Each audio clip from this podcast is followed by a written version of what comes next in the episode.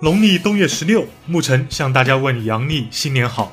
今天的科技新闻有：近日，韩国通讯社某财经部门统计了三星电子第四季度利润，预测盈利一百五十亿美元，同比增长百分之七十三。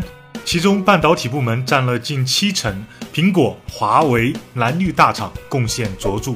还是三星最近申请了一项通过指纹解锁的可卷曲显示屏，使用者通过指纹激活就能抽出卷曲的屏幕。消息称，红米 Note 5已经在内部测试中，将会首发骁龙六三二，配备十八比九全面屏，于今年第二季度上市。上代六二五被各个厂商打磨了两年，现在又换了马甲，继续摩擦了。董明珠在参加郑和岛活动时表示：“我鼓励员工好好干下去，格力会给八万员工提供两室一厅的房子，只要你干到退休，房价再高都跟你没关系。给我一套房，用一辈子格力手机，我都愿意啊。”日前，东京大学对外展示了最新的人形机器人。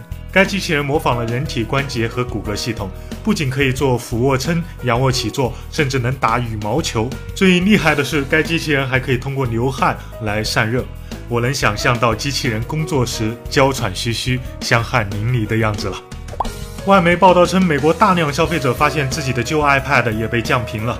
被降频的 iPad 出现了扬声器音量降低、软件启动慢、滚动屏幕画面掉帧等情况。很多老 iPad 超长服役，电池真的老了。其实苹果也是不得已才降频，不然你的老 iPad 可能续航尿崩。那想体验不降频的 iPad 怎么办？官换全新的迷你四三十二 G 只要两千二百六，iPad 二零一七款只要两千一百六十八，Air 二三十二 G 全新官换只要两千二百一十八。淘宝售店维入数码。最后，祝愿大家一八年都能顺顺畅畅，不掉帧也不卡。极简又拉风，每天一分钟。